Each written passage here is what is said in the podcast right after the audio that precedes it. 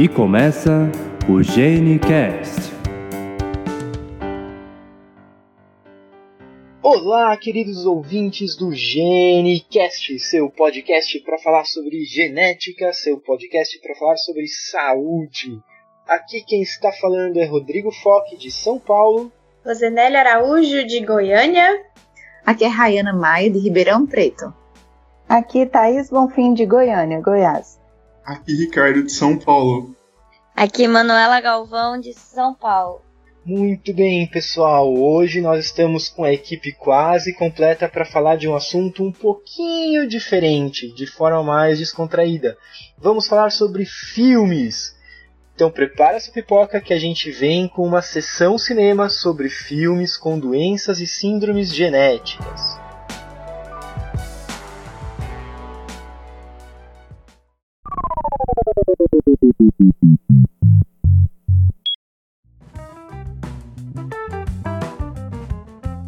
Antes da gente começar a falar sobre os filmes, é, eu gostaria de avisar para todos os ouvintes que a partir de agora nós temos redes sociais. Então, se você tem interesse de conhecer um pouquinho mais sobre o nosso trabalho, seguir o Genicast, você pode nos encontrar no Facebook procurando Genicast Podcast.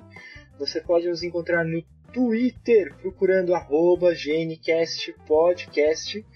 Você pode nos mandar um e-mail em genicastpodcast.gmail.com e o nosso site no WordPress, genicastpodcast.wordpress.com. Então nos sigam nas redes sociais e participem com a gente. Bom, então vamos pro cast.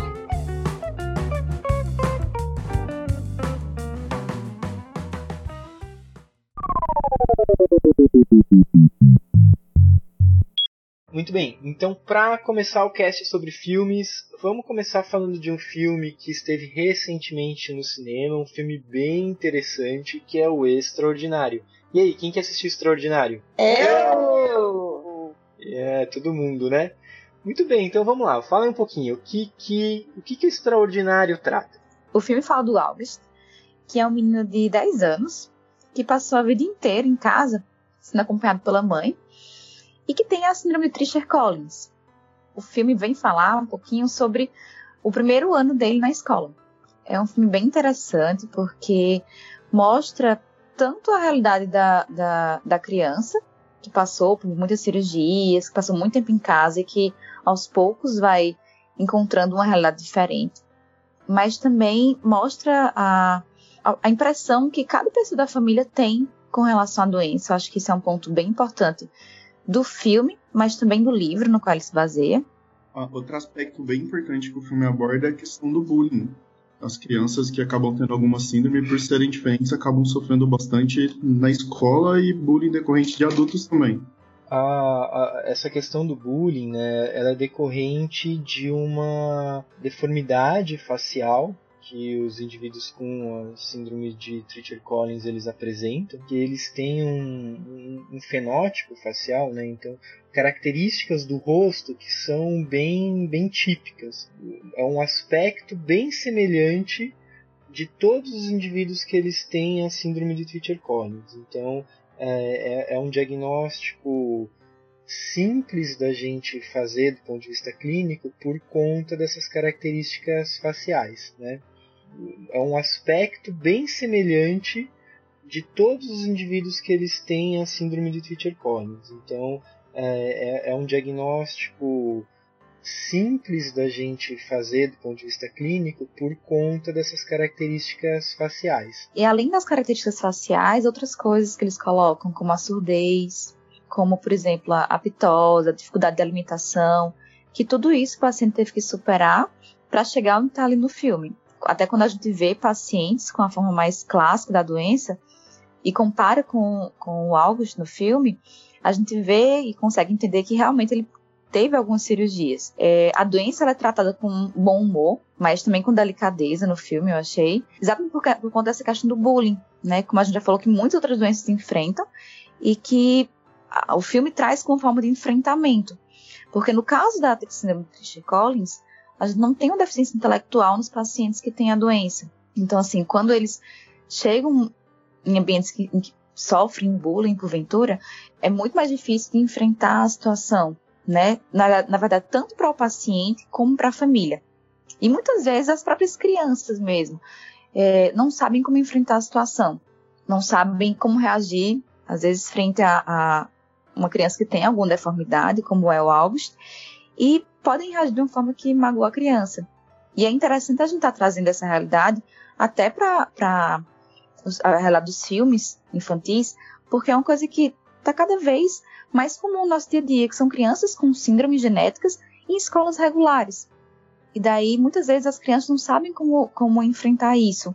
E aí, é nosso papel também de ensinar que, na verdade, são crianças normais, como todas as outras.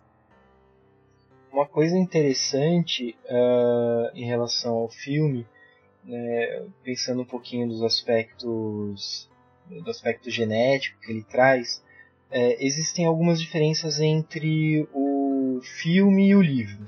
No filme, eles falam a respeito da síndrome de Treacher-Collins, enquanto no, no livro, uh, além da síndrome de Treacher-Collins, na verdade, o August ele também tem uma outra síndrome genética, que é a, síndrome de Golden-Eye, né, ou síndrome óculo-aurículo vertebral, que também gera uma malformação é, facial. Né? É, mas a, a, grande característica da síndrome de Goldenhar é uma simetria da, da, face, levando uma simetria com uma formação de orelha, com uma formação vertebral, né? Uh, e no, no filme, para ficar mais fácil a, caracterização do, do personagem, eles é, falam somente a respeito da síndrome de Treacher-Collins. Na realidade, uma associação entre síndrome de Treacher-Collins e óculo aurículo vertebral, ou síndrome de Goldenhar, não é tão, tão comum. Né? Não é a realidade da gente encontrar essa associação no, no dia a dia. Uma coisa legal no filme também é que eles falam um pouquinho do aconselhamento genético para o Treacher Collins. Na verdade, mais de 90% dos pacientes com, com a síndrome, eles têm uma herança dominante, né? ou seja, você precisa só de uma mutação para ter a doença. No filme, eles retratam aquela porcentagem menor em que os casos são recessivos, ou seja, você precisa de duas cópias da mutação para o paciente ter a, ter a síndrome. E é interessante quando a irmã do paciente ela fala que ela é portadora de uma das mutações, que, ou seja, por pouco ela não é, poderia ter sido acometida. E até um pouquinho que retrata no livro, ela se preocupa nesse sentido do aconselhamento genético, porque ela pensa nos filhos dela também. Por mais que seja uma porcentagem pequena é, dos pacientes que têm essa forma recessiva, eu achei muito legal eles retratarem essa questão da herança nos filmes também. Gente, uh, todo mundo que assistiu o Extraordinário, que nota que vocês dão pro filme? enredo, produção ou em relação a tudo? Não, vamos pensar primeiro em relação à história. É, em relação a, a, ao filme em si. Ignorando a questão do, genética. Eu acho que é um. Eu acho que o filme abordou uma, um assunto muito discutido hoje em dia, a questão do bullying. Eu acho que é um assunto muito. que está muito na mídia e que eu acho que a gente precisa discutir mais, discutir a questão de que existem pessoas com alterações genéticas, não só associadas a, ao quadro abordado no, no filme, mas de uma forma geral trouxe para discussão em público para que todos pudessem discutir isso.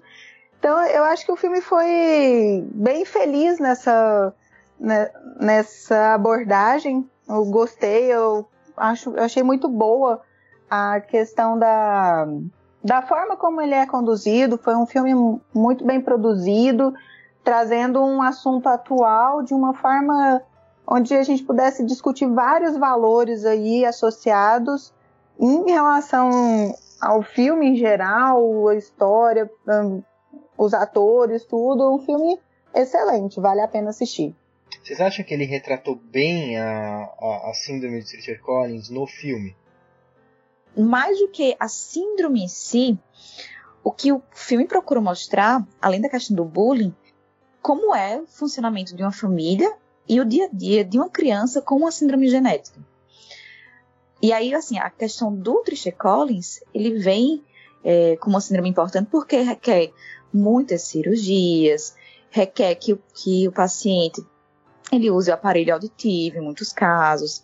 É, então, assim, a síndrome em si foi bem retratada, mas acho que o foco não foi falar da síndrome em si. Ela vem como um, um paciente que é mais chocante quando a gente olha fisicamente por conta das malformações, mas acho que o foco, na verdade, do filme não foi esse, apesar de ter retratado adequadamente, eu acho. É, eu acho que o filme peca um pouco na forma de expressar a, a parte genética, né, o aconselhamento, né, é uma coisa que eles poderiam ter, talvez estudado melhor a questão e usado o, o que é mais comum, que é mais da, síndrome, que não estaria associada a um risco aumentado para os familiares. Talvez para mostrar é, o que muitas famílias passam de poder, de ser portadoras de uma mutação que poderia transmitir para os filhos e tudo, talvez isso seja interessante, né? Passar essa, esse sentimento, mas que talvez não seria não seria o ponto para a síndrome da Treacher-Collins mesmo, não é o, o principal for, a, principal forma de transmissão, né? A principal forma de transmissão da Treacher-Collins, na verdade, é autossômica dominante, né? Então, aquele indivíduo que tem a síndrome ele tem risco de passar para seus descendentes, mas uh, não, é algo que veio herdado da, da, da família, né? nos casos em que acontece uma alteração nova né, naquele indivíduo, que não, nenhum dos pais tem a síndrome. E aí foi, foi, foi essa, eu acho que a opção, acho que foi muito por conta disso mesmo, né, Thaís? Pensando em, em demonstrar mais essa questão familiar, mais essa questão da irmã, para poder trazer isso para o público, né? É, eu acho até que foi uma forma muito feliz de simplificar o que tem no livro. Porque no livro, quando a gente lê, fica até um pouco confuso, porque são duas síndromes juntas, duas formas de herança diferentes, então são duas coisas raras do raro. Né? Eu acho que no filme eles conseguiram passar isso até de uma forma mais simples, apesar de não ser o mais comum.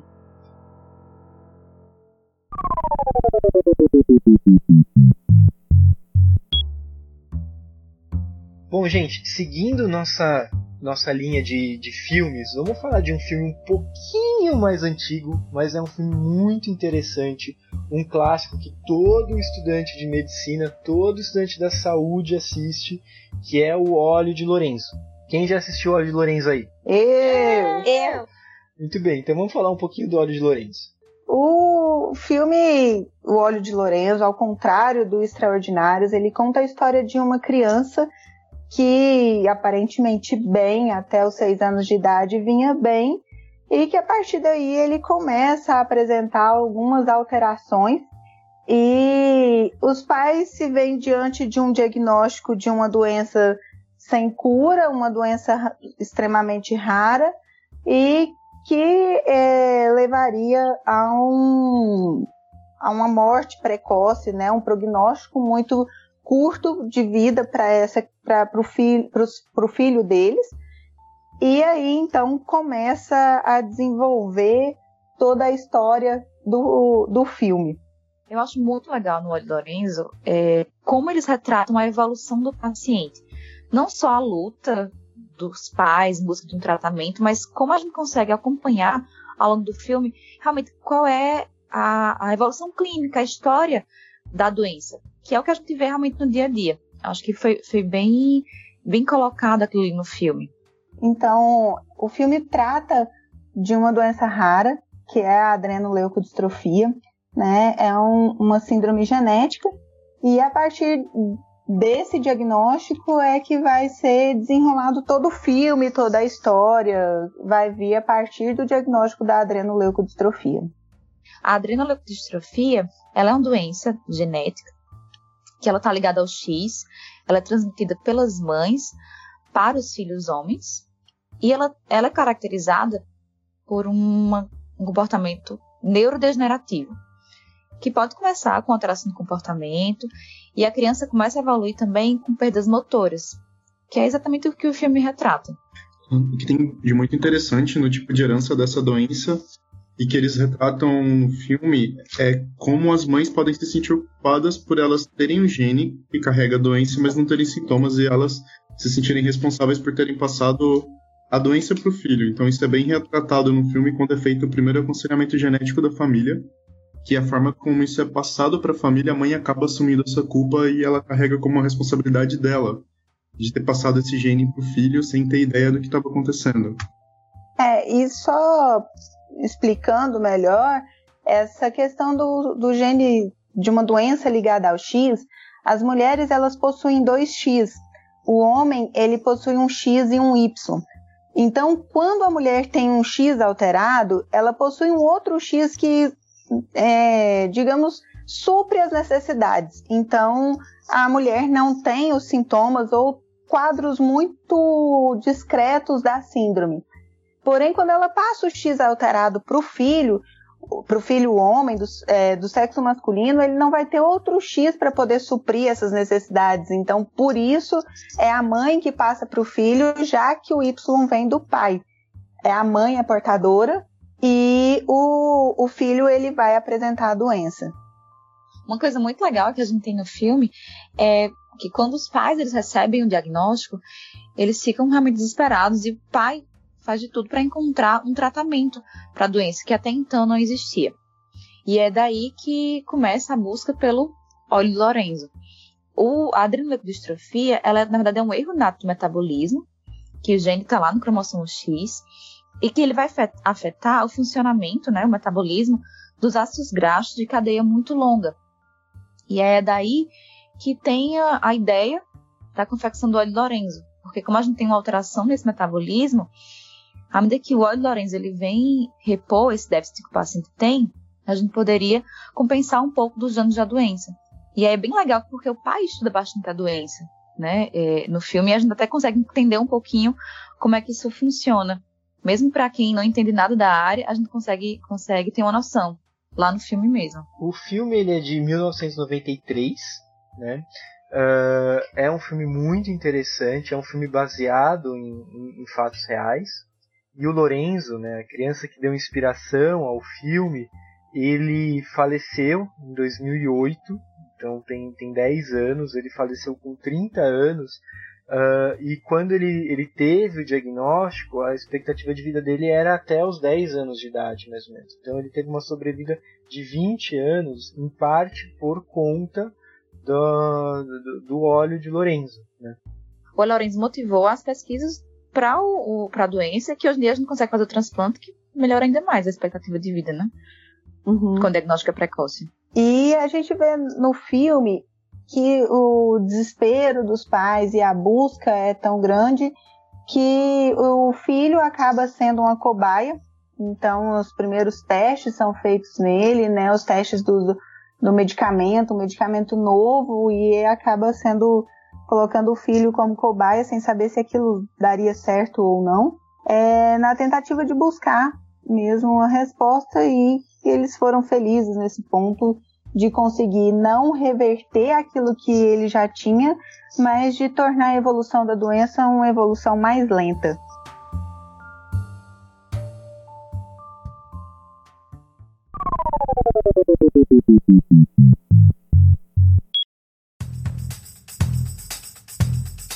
Aproveitando o gancho de Óleo de Lorenzo, que é um, um, um filme que trata de um erro de metabolismo, vamos falar de um outro filme que fala de um outro erro de metabolismo, é Decisões Extremas. É um filme um pouco mais recente, que é um filme bem interessante, que trata de uma doença também bem interessante, que é a doença de Pompe. Né? Quem que assistiu Decisões Extremas aí? Eu! Eu! Já no filme Decisões Extremas, um, uma característica um pouco semelhante da do óleo de Lorenzo, porém é, trata de uma doença chamada a doença de Pompe, né? Como o Rodrigo falou, um erro inato do metabolismo, uma doença recessiva. Quer dizer que eu preciso que os dois alelos do gene estejam alterados para que eu apresente a doença. Então, nesse caso, a mãe é portadora, o pai também é portador.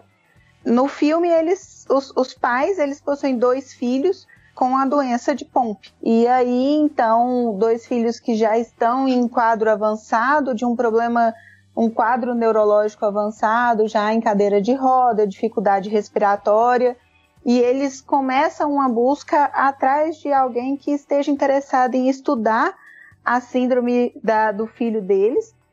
Diferente do óleo de Lorenzo, o pai ele não estuda a doença em si, mas ele vai atrás do pesquisador e vai atrás de formar uma comunidade, uma associação de pais que poderiam trazer, ajudar é, financeiramente os estudos associados à doença e novamente ele torna os filhos dele cobaia para os experimentos ah, com as drogas novas na busca de uma, de uma resposta, de um tratamento para a doença. É, uma coisa bem interessante nesse filme Decisões Extremas é que, na verdade, as crianças que são retratadas no filme, elas são crianças maiores e o, a manifestação dos filhos realmente de, é, desse casal, né, que foi o, o, casal que inspirou todo o filme, eram bebês na época do, na ocasião do diagnóstico. Então, na verdade, era um quadro clínico que, que era até mais grave, tinha tido uma manifestação mais precoce e com início em, nos primeiros meses de vida. Essa é uma, uma das diferenças do filme para a vida real, né? A doença de Pompe é uma doença enzimática onde a pessoa que tem a doença ela não tem uma enzima que participa do metabolismo do glicogênio. Então ela não consegue quebrar esse glicogênio e com o tempo ele vai se acumulando. E o glicogênio se acumula nos tecidos principalmente musculares. Ele acaba se acumulando tanto no músculo esquelético e no músculo cardíaco. Só que também tem o acometimento de outras vísceras, principalmente o fígado, que acaba aumentando muito de volume, e o coração também aumenta de volume. E as manifestações da doença vão ser decorrentes desse depósito. Então vai ser uma insuficiência cardíaca, a perda de força, essa fraqueza muscular mais importante. A doença de Pompe, ela pode se manifestar em várias idades, desde o nascimento, que seria a doença precoce, de desenvolvimento precoce, logo nos primeiros meses de vida, onde está associado a esse aumento cardíaco, é, uma cardiomiopatia, né, antes dos 12 meses, já é apresentada nessa, nessa, na doença precoce. E na apresentação tardia, os indivíduos com, é, iniciam um quadro com mais de 12 meses, e isso pode ser, ter início, inclusive, na idade adulta, e com manifestações diferentes, mas com os quadros mais típicos numa, num desenvolvimento mais tardio, que seria uma, uma perda de força muscular, uma dificuldade para é, se levantar de do chão, subir uma escada, aumento de uma dificuldade respiratória, que são sintomas que também estão relacionados a várias outras doenças. Então, o diagnóstico diferencial da doença de Pompe numa, numa fase mais tardia, numa apresentação mais tardia, ele engloba outras síndromes associadas a um quadro de fraqueza muscular. Uma coisa que eu achei muito legal na Decisões Extremas é quando ele coloca o papel das associações. Não no sentido de arrecadar dinheiro, mas em como as famílias elas conseguem se apoiar tanto no sentido de compartilhar a questão do dia a dia, das dificuldades, mas a questão emocional também, para entender um pouquinho mais como é que os pacientes é, eles evoluem. Eu acho que isso é uma coisa legal que hoje em dia a gente tem até um pouco mais forte quando a gente compara, por exemplo, com o Lorenzo, e que o filme ele traz também. É, essa questão das associações é muito interessante porque a gente percebe isso no dia a dia, né? Como as associações de familiares, associações de pacientes, elas são importantes para fomentar a informação, né? Então, muito para dividir as dúvidas, para dividir os acontecimentos. É, eu sempre costumo falar assim para os pacientes que é, é, muito interessante procurar as associações, não para fazer um comparativo entre seu filho e o, o filho do, de outra pessoa, mas para compartilhar mesmo ó, o passar das histórias. Então, às vezes, o que a pessoa está passando, outra família já passou e eles podem trocar essa experiência. E isso é, é muito reconfortante para as famílias. Né? Na, no site da Sociedade Brasileira de Genética Médica tem a lista da, de, das associações é, nacionais de, de, de, familiares e de pacientes com diversas doenças genéticas. Quem tiver interesse pode acessar o site é, da, da, Sociedade Brasileira de Genética Médica e, e conhecer um pouquinho essas associações. Eu acho que importante nessas associações, até foi interessante comentar isso, é que muitas vezes são tiradas dúvidas que não são dúvidas médicas. Eu falo muito isso para os pacientes, que muitas vezes um paciente tem uma dificuldade, por exemplo, para segurar um garfo, que um pai descobriu que fazendo de um jeito diferente, o filho dele conseguiu se alimentar melhor, porque ele consegue ter uma força maior. E aí ele pode trocar essa experiência ensinando outros pais de como segurar, que são questões não médicas, que a gente não estuda isso na faculdade, né? E que para eles está, está no dia a dia e é o que vai mudar também a qualidade de vida do paciente. É, a gente, essa, sobre as associações, eu acho que financeiramente dar suporte sim é importante para grande parte dessas síndromes que tem associação. Por exemplo, a gente tem um paciente está internado e que ele precisa ir para casa com BIPAP. Quem vai fornecer é a associação. Se não fosse a associação, esse paciente ia ficar hospitalizado o resto da vida dele. Manu, explica rapidinho o que é BIPAP. O BIPAP ele é um aparelho que fornece pressão positiva e ajuda os pacientes a respirarem. Então, esse paciente, se não tivesse essa, esse fornecimento do BIPAP pela associação, ele não iria para casa nunca, ele ia ficar hospitalizado o resto da vida dele. Então eu acho que sim, as associações ajudam financeiramente também nesses aspectos, entendeu?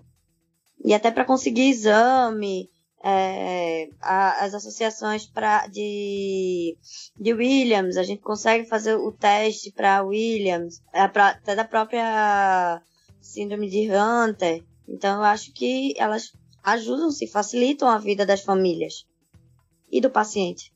E a associação também, ela faz com que os pais não se sintam únicos. Eu acho que isso é, é um sentimento de por que comigo, por que só eu, porque nas síndromes raras as pessoas não têm contato com outras pessoas que têm a mesma coisa, e numa associação o pai tem a, tira essa, esse estigma de ah, eu sou único, é porque comigo, então eles vão, eles conseguem ter contato com outras pessoas com quadros semelhantes, alguns mais graves, outros não, e que pode trazer, ajudar a entender melhor é, esse contexto todo. Outra coisa é, que retrata nesse filme é sobre o tratamento das doenças raras e a relação do interesse tanto por parte da indústria farmacêutica quanto dos pesquisadores. Porque essas doenças, como tem um número de pacientes muito reduzidos que apresentam elas, muitas vezes não tem o um interesse por parte da indústria ou dos pesquisadores em trabalhar com elas ou buscar um tratamento para elas por causa do número de pessoas que vão ser beneficiadas, ou, na verdade, a quantidade de medicamento que vai ser vendido. Então, isso é uma coisa que é retratada no filme que é uma briga dos pais durante todo o filme, que é de tentar ter esse dinheiro para patrocínio, para pesquisa, para poder produzir a medicação e poder testar também. É, e esse é um conceito né, que, que, que é retratado, que é o conceito de medicações órfãs. Né? Então, aquelas medicações que elas não têm esse apoio, esse interesse, e por conta disso, as doenças raras ou doenças órfãs, elas acabam tendo essas medicações órfãs também. Né?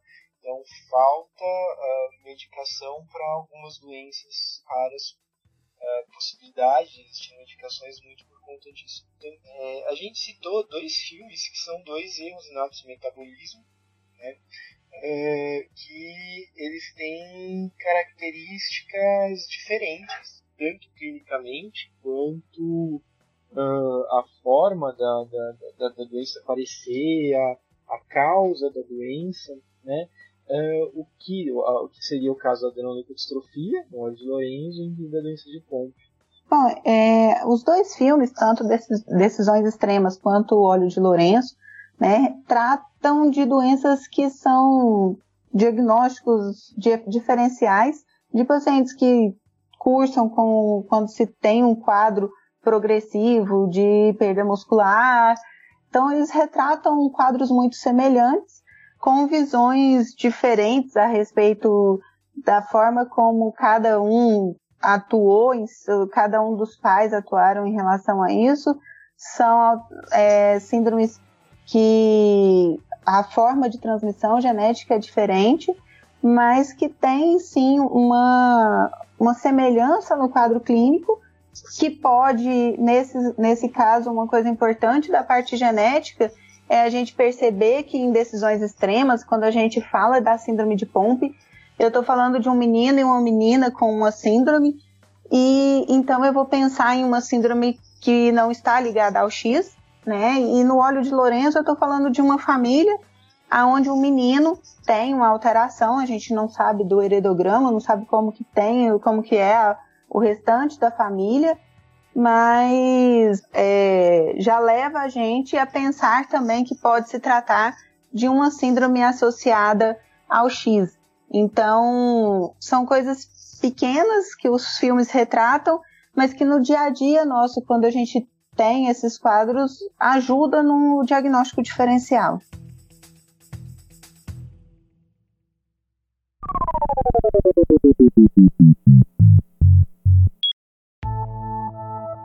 Vamos falar do Homem-Elefante do Menino da, do, da Bolha de Plástico. O Homem-Elefante, então, assim, sou suspeita para falar, para mim é o melhor filme dessa lista. É um filme da década de 80 que retrata a história do Joseph Merrick. No, no filme ele é referido como John Merrick e então assim um homem com uma deformidade tão extrema, tão impressionante que é, no, no, início do filme ele aparece é, como se estivesse sendo exibido em naqueles circos que tinha no final do século do século XIX, né? Que era uma coisa que hoje em dia a gente vê o tanto que era absurdo, mas é, assim a gente está falando de épocas diferentes, situações diferentes, mas dá para fazer até um paralelo do, do Homem Elefante que a gente pode fazer com o Extraordinário. Então é, a gente está falando de duas pessoas, dois seres humanos como qualquer um de nós, mas que tem é, deformidades, alterações físicas que, que fazem com que passem por situações de isolamento social, né, de segregação, que são até inimagináveis para pessoas que não têm esse tipo de condição. E a, no caso da síndrome de Proteus, Primeiro que foi é um diagnóstico retrospectivo, não tem uma confirmação diagnóstica que o Joseph Merrick tivesse de fato essa condição mas pelas características esqueléticas, porque o, o esqueleto dele foi conservado depois, uh, sem querer fazer spoiler, mas gente, isso aconteceu no final do século XIX, né? Então é claro que, enfim, é, a gente tem essa informação. Então, assim, a gente tem, pelas características da evolução, o fato que foi uma pessoa que nasceu sem alterações físicas, mas que evoluiu a partir de um ano e meio, dois anos de idade com as deformidades então, é, no final das contas, a principal suspeita é dessa síndrome de Proteus. O que é muito interessante é que, assim, dois pacientes com síndrome de Proteus nunca vão ter as mesmas características físicas. A doença é caracterizada por ser um mosaico. Então, uma parte das células do corpo tem uma constituição genética é, normal e, a, e, outra parte das células do corpo tem a mutação em um gene específico. É sempre a mesma mutação que acontece no mesmo gene e aí vai causando um crescimento desordenado de tecidos e órgãos. É, é interessante que retrata o filme, assim como Extraordinários, é a forma como síndromes que acabam sendo deformantes, como ela traz uma visão diferente das pessoas, como as pessoas às vezes se assustam com aquilo que elas não são, não estão habituadas e torna a, a pessoa mais retraída. Então, o filme mostra uma pessoa inteligente, cheia de, de com capacidades intelectuais preservadas, mas que era tido como uma pessoa é, com deficiência intelectual por conta de ser introvertido, ele acabava não se mostrando, não se, se expondo, tentando evitar ao máximo que as pessoas o julgassem, né? Tentando ficar ao máximo no anonimato, apesar de outras pessoas estarem expondo ele.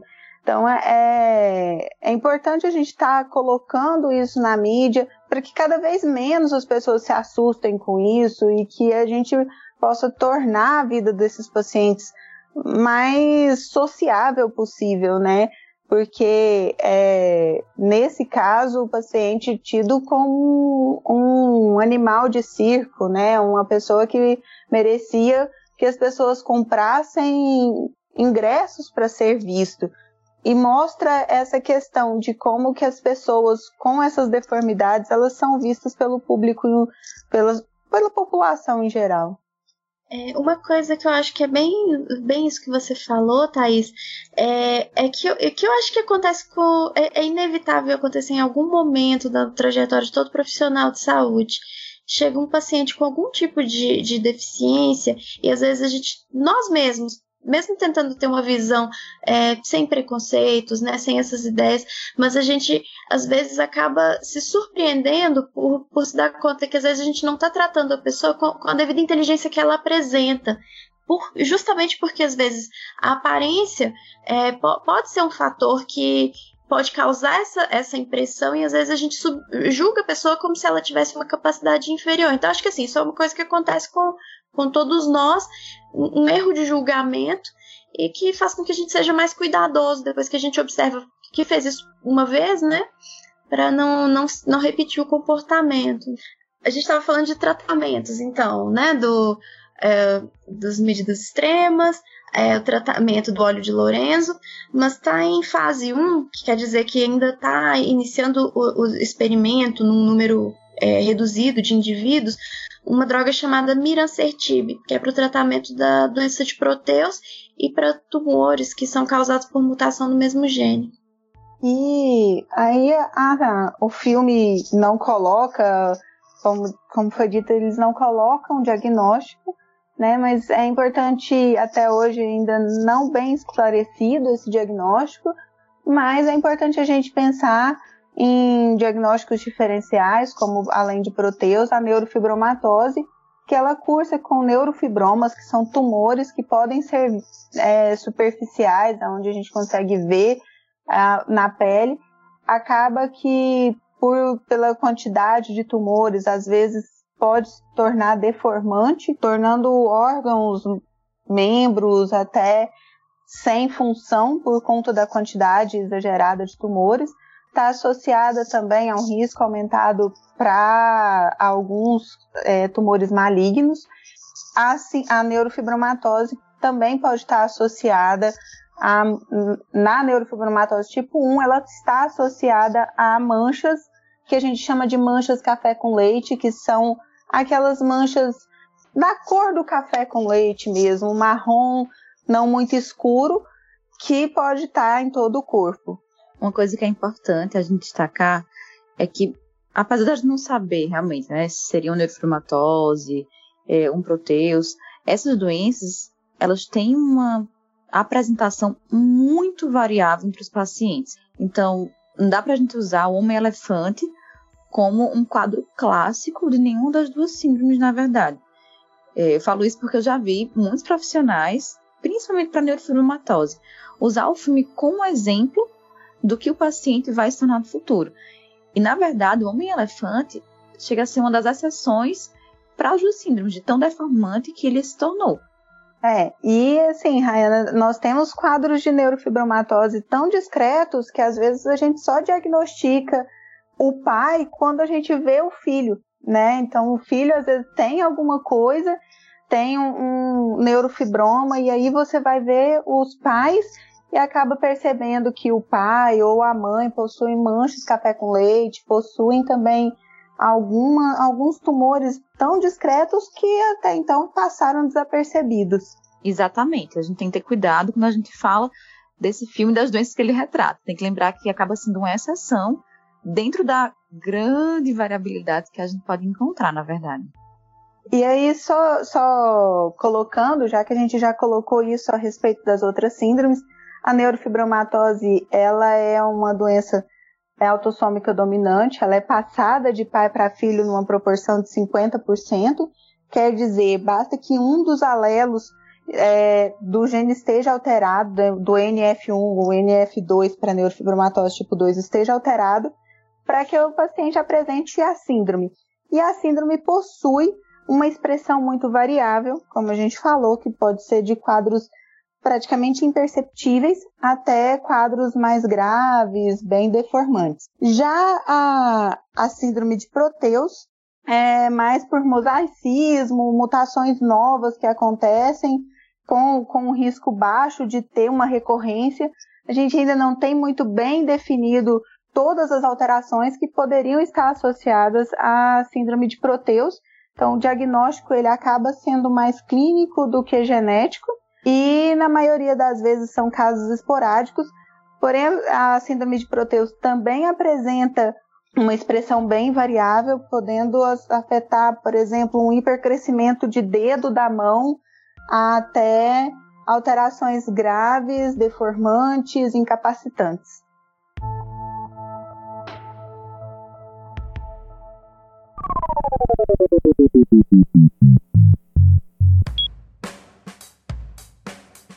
Bem, seguindo com os nossos filmes, mas voltando no tempo, vamos falar de um filme é, de 1976 que é o Menino da Bolha de Plástico. Quem que assistiu o Menino da Bolha de Plástico aí?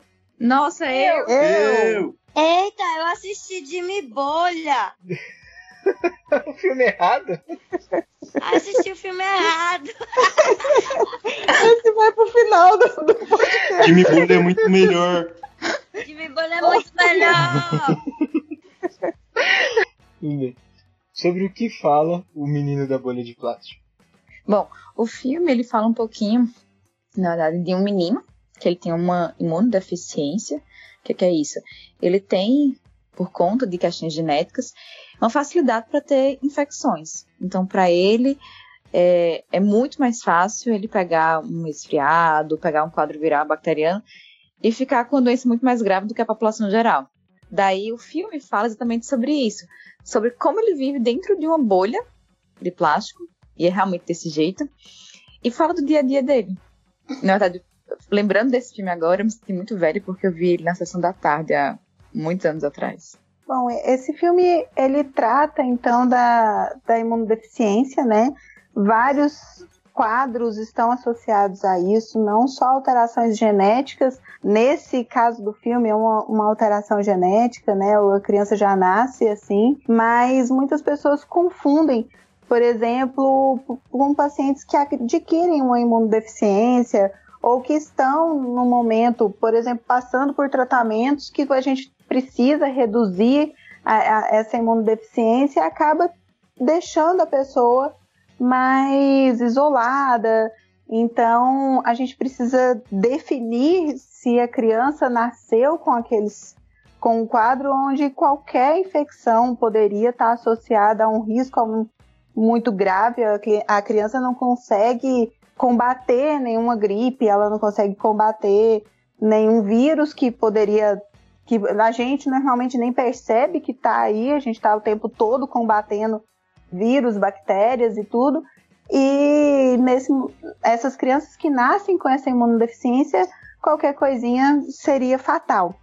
Então, a, ela pode ser associada a um quadro genético, mas que em alguns outros casos também pode, como eu disse, estar associados ao uso de medicamentos ou outras doenças que poderiam levar, outras doenças não genéticas, poderiam causar imunodeficiência. Uma coisa legal desse filme é que ele também é baseado em fatos reais. Eu acho que dos filmes que a gente vai falar hoje é um dos mais românticos, digamos assim. Porque no filme, o garoto, que é o Todd Lubitsch, ele se apaixona pela vizinha, parecido com alguns outros filmes que a gente já falou hoje. Vai em busca, né? É, fica muito ansioso com relação ao seu tratamento, a cura, porque ele também quer é, viver a, a vida lá fora, digamos assim, mas acaba preso ali dentro da, da sua própria doença, né? Assim como o Jimmy Bolha, que se apaixonou pela vizinha e foi atrás. Antes o Jimmy Bolha. Não me você acha que ele não era o filme? O Jimmy Bolha se apaixona pela vizinha e está. Ei, mas tem um outro. Teve um outro filme que, que passou agora. Ai, faz um ano. É Tudo Sobre Nós, se não me engano. Que é uma menina que ela tem SHID. Quer dizer, na verdade ela acha que tem SHID. No final ela descobre que ela não tem. É, e que ela se apaixona pelo vizinho. É, Só que é verdade. É Só que baseado ela- no livro. Só que ela não é dentro do Eubori, né? Ela é dentro de uma casa mesmo.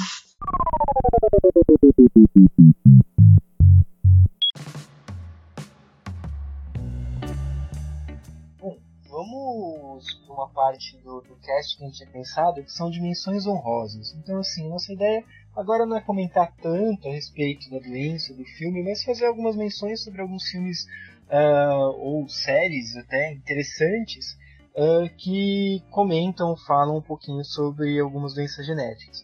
Eu queria começar falando de um filme brasileiro que é Colegas. Colegas, ele é a respeito de três indivíduos com síndrome de Down. Ele é estrelado pelo Ariel, a Rita e o Breno, que são três indivíduos com síndrome de Down. É, ele foi dirigido pelo Marcelo Galvão. O filme ele tem inspiração em Little Miss Sunshine e em Thelma e Louise ele conta a história desses três crianças, né, na verdade, três no filme eles são adolescentes, é, adultos, jovens é, com, com síndrome de Down, que sempre tiveram sonhos de sair da, da- instituição onde eles moravam para conhecer o mundo. Cada um deles tinha um sonho. Inspirados pelo filme Thelma e Louise, eles resolvem fugir no, no carro do jardineiro, o jardineiro é interpretado pelo Lima Duarte, e, e eles e o filme conta essa trajetória deles atrás do, de- desses sonhos. É um filme que eu acho muito interessante ah, por vários motivos, tanto pela, pelo filme em si, mas muito por ver os três na tela e a química que os três têm, a forma de interpretação deles. E muitas vezes ah, eu uso eles como, como base para falar pro, a, respeito dos pais, das crianças que têm têm síndrome de Down. Eu indico o filme para eles assistirem, para eles mostrarem como, quando a criança ela tem uma estimulação adequada, ela consegue ter uma, uma independência bem interessante. Né? Os três eles têm independência. Ariel e, o Ariel e a Rita eles são casados na vida real. E é muito interessante a gente ver o exemplo deles, o exemplo pessoal deles, ah, frente a como a estimulação ela realmente pode mudar a vida dessas crianças. né? E eu acho interessante, Rodrigo, que isso que você colocou, isso serve não apenas para síndrome de Down. né? Eu tenho pacientes com o síndrome de Williams. O, o paciente mora numa cidade do interior, um trânsito mais tranquilo, ele dirige dentro da, da cidade. Então, você percebe que você estimulando, muitas vezes a gente não pode estereotipar um, um paciente ou predizer que ele nunca vai aprender, como a gente escuta muito os pais é, contando isso pra gente, que os médicos falaram que ele nunca vai saber ler, que ele nunca vai aprender. É lógico que eles vão ter mais dificuldade, mas que a gente não pode nunca deixar de tentar, né? Então, esses pacientes e aí lembrando que é, o governo ele tem uma política na qual todo paciente com dificuldade intelectual ele tem direito a um professor de apoio em sala de aula. Ah, seguindo com as menções honrosas, ah, uma série, não é um filme, mas também é um grande sucesso, muito interessante, que é o Stranger Things, né? Que na verdade ele não fala de uma doença genética específica, mas ele tem um, um personagem muito interessante que tem uma doença genética, né? Que tem uma síndrome genética. Eu acho que Stranger Things merecia muito mais do que a menção honrosa. Mas sim, como o Rodrigo falou, na verdade a síndrome ela ganhou muito destaque, que é a displasia cleidocraniana. Ela ganhou destaque, na verdade, não pela série como um todo, mas porque um dos, dos atores é, tem a síndrome. O que é que é essa displasia, na verdade, e que, que muitas pessoas até podem passar batido. Ela, na verdade, é uma displasia óssea, que vai acometer ossos e dentes. Então a gente pode ter um atraso dentário, inclusive alguns dentes podem até nem nascer. Os pacientes podem ter baixa estatura, podem ter agenesia de clavícula, podem ter dedos mais curtos e comumente não tem deficiência intelectual. É uma, uma doença que ela é passada de pai para filho, ela é um autossômica dominante E muitas vezes o paciente chega no, no consultório para fazer o diagnóstico do filho, e quando vê o pai ou a mãe pode ter a síndrome também. Foi legal é, um dos atores ter a, a, a síndrome na série, porque a gente consegue ver como os nossos pacientes eles podem estar inseridos, na verdade, em muitos lugares. O filme Colegas já mostra um pouquinho disso. E aí, o Stranger Things, que tem uma repercussão mundial muito grande nos últimos anos, é, traz isso de uma forma muito legal também. Uma outra série, aproveitando já que a gente está falando de Netflix, uh, que na verdade também não fala de uma doença genética em específico, mas fala de algo que a gente já comentou num cast anterior, que é Atypical. Esse seriado, Atypical, é uma série de oito episódios, passou pela primeira temporada e realmente foi muito bem recebido. Fala sobre um rapaz, que é o Sam, que está no, no espectro do autismo. É, o Sam, ele é um menino inteligente, ele tira notas acima, até além das, das que os colegas de turma tiram, mas ele tem uma, uma dificuldade de interação. O seriado, né, desde o primeiro episódio, gira em torno da decisão do Sam, que é ele decidiu que quer arrumar uma namorada. E o, o, vai mostrando várias situações, então, é, relacionadas a algumas dificuldades que o Sam e que a gente sabe que vários outros, tanto pacientes quanto pessoas que estão dentro do, do espectro, mas que às vezes estão daquele lado mais leve e que podem, às vezes, nem ter um diagnóstico formal, mas que podem ter algumas dificuldades de, de adaptação social. É, e, e, vai, e, vai, trazendo também, aborda um, um, outro ponto interessante, que é, por exemplo, é, relação é, familiar, né? Então, as dificuldades, os problemas que as outras pessoas na família podem ter, por exemplo, uma irmã que, que a irmã do Sam, que então tem que passar pela situação que o Sam é, é quem vai ter a maior, vai precisar da maior atenção, e então ela acaba ficando meio que relegada ao segundo plano, né? ela, as ideias dela, o que, que ela quer fazer. As, as preocupações são todas voltadas para aquela criança que, pra, no caso o rapaz, que tem maiores necessidades na família. E a, a questão. Oi? Não, só, pra, só um ponto que isso daí também é abordado lá no Extraordinário, que a gente tem falado mais é, anteriormente. E que uma é uma síndrome que tem alterações faciais e tudo, enquanto que o atípico não, né? A gente tem que lembrar que é um menino super bonitinho. Exato, é, é, é um ponto bem, bem interessante mesmo, Rayana, que assim, então externamente você não, não acredita, né? Pode, não, quer dizer, claro que acredita, mas a princípio a pessoa pode estranhar, achar que a pessoa está sendo rude, que a pessoa é, é estranha, mal educada, no caso de algumas coisas que o Sam faz, mas que são é, ou então, por exemplo, a questão da, da intolerância é, a estímulos ambientais que ele apresenta. E aí fica como se ele fosse uma pessoa totalmente estranha e, na verdade, ele está no, no espectro. Uma coisa que eu gosto muito do Atypical, porque assim, existem vários filmes que tratam a respeito de indivíduos que estão dentro do transtorno do espectro autista, né? Mas eu acho que o atípico ele consegue representar muito bem, porque é muito comum a gente ver às vezes alguns filmes que eles estereotipam muito o, o, indivíduo, o personagem, né? No ano passado, por exemplo, a gente teve um filme com o Ben Affleck que foi o Contador, que é um indivíduo que ele tem Asperger e ele é assim, é um super-herói porque ele consegue é, ter uma, uma, um privilégio de conseguir é, identificar o que está acontecendo ao redor dele, aí ele tem todo um treinamento. E é um filme que, assim, o personagem ele tem um transtorno espectro autista, mas ele é extremamente estereotipado. Uh, no atípico não, o atípico é muito legal porque é muito real.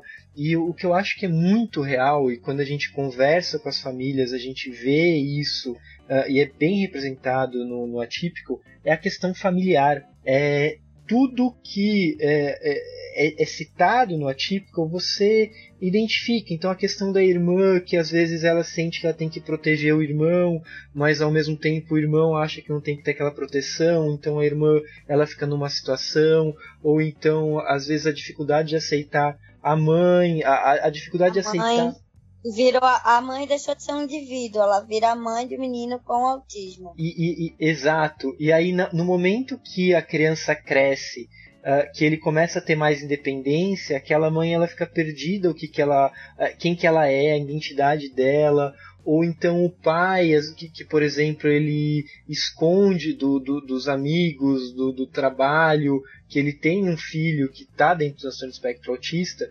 Então eu acho que esse contexto familiar que o Atypical traz, eu acho que ele é muito bem representado.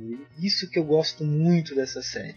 Uma outra coisa bem legal que tem no Atypical, eu acho, é a importância da, do papel da psicóloga está acompanhando o desenvolvimento dele como um todo e o que, que, a gente vê? Que não só o paciente precisa desse, desse suporte, mas também a família.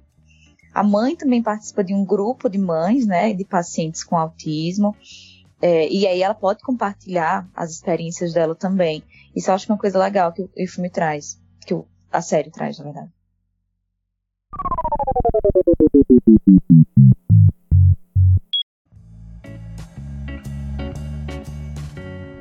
Por fim, eu queria só citar um filme que às vezes as pessoas perguntam e na verdade ele não trata sobre, a, sobre uma doença genética nem nada disso. É um filme muito legal, muito bonito, um filme que eu gosto muito, que é o curioso caso de Benjamin Button. Que é, quando o filme surgiu, muita gente falou: ah, legal, fala de progéria, né? Ou fala de Huntington Guilford, que é a, a progéria neonatal, né? Uh, e na verdade não. Né? O, o, curioso caso de Benjamin Button, ele mostra um, um, uma síndrome que não existe. Né? Essa questão do, uh, do, do, indivíduo ir é, rejuvenescendo. Né? Uh, ao nascimento, né? então na primeira cena do filme, quando o, o personagem nasce, se você pegar só aquele quadro, aquele momento, você até pensa em Huntington Guilford, que é uma síndrome genética que, é, quando você então pega esse momento, você até pensa em Huntington Guilford, que é uma síndrome genética que tem essa característica de um aspecto envelhecido, né? Você tem uma questão de lipodistrofia, então uma diminuição de tecido subcutâneo, e essa é, é a grande, uma das principais responsáveis por esse envelhecimento, esse aspecto envelhecido mas que ao longo do filme se mostra que não. Então, na verdade, só quis trazer esse para falar que a síndrome do Benjamin Button ela não existe. É, existem algumas síndromes de envelhecimento precoce que eventualmente a gente até pode comentar um pouquinho porque são quadros bem interessantes. Vocês já assistiram Vikings? A série do a, a série Vikings, né? Não. Tem um dos filhos do Ragnar, o Aiva, que ele nasce com algum problema nasce, na segunda nasceu com os ossos deformados. Aí chamam ele de boneless. E aí, ao, quando ele cresce, ele, ele mostra muito a esclera dele azulada. Deve e ser aí, né? Não? É, aí me parece ser muito Oi. Só que é um Oi que luta na guerra, que.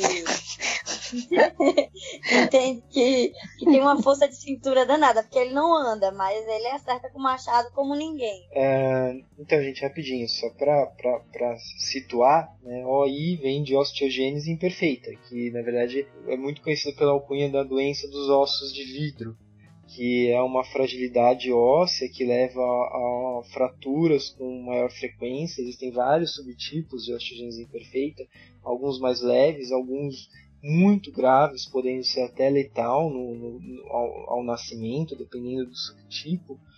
É, e, e é as iniciais então que, que geralmente a gente usa para osteogênese imperfeita.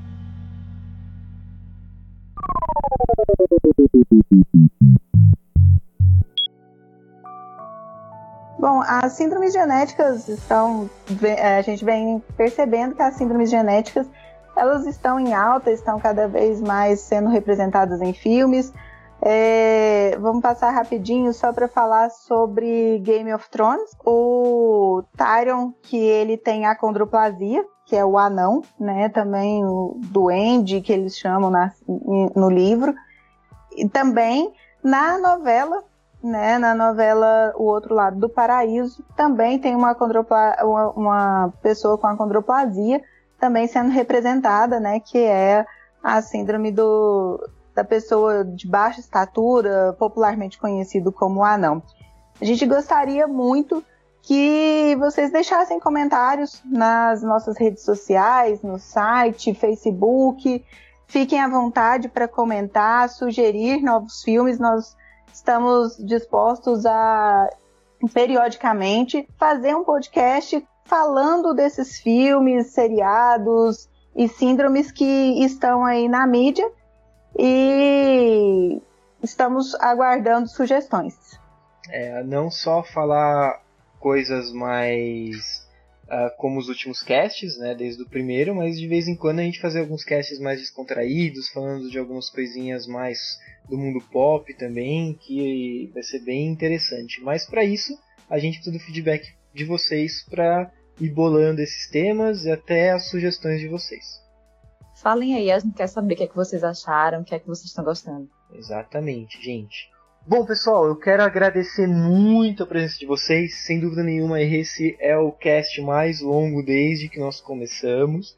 Espero que vocês gostem bastante. Uh, eu quero agradecer a presença de todo mundo. Hoje nós estivemos aqui com Thaís Bonfim Teixeira. Valeu, gente. Obrigada. Até a próxima. Com a Rose Nelly Araújo. Até mais, pessoal. Obrigada pela atenção. Com a Rayana Maia. Até a próxima Sessão Pipoca. Ricardo Barbosa. Obrigado, até a próxima. E com a Manuela Galvão. E aí, obrigada, gente. Desculpa pelo Jimmy Bolha. Até a próxima. é, erros de gravação aguardem Jimmy Bolha no podcast mais próximo de você. um abraço, pessoal. Até mais. Tchau, tchau. Esse podcast foi editado pelo Pod História. podhistoria.com.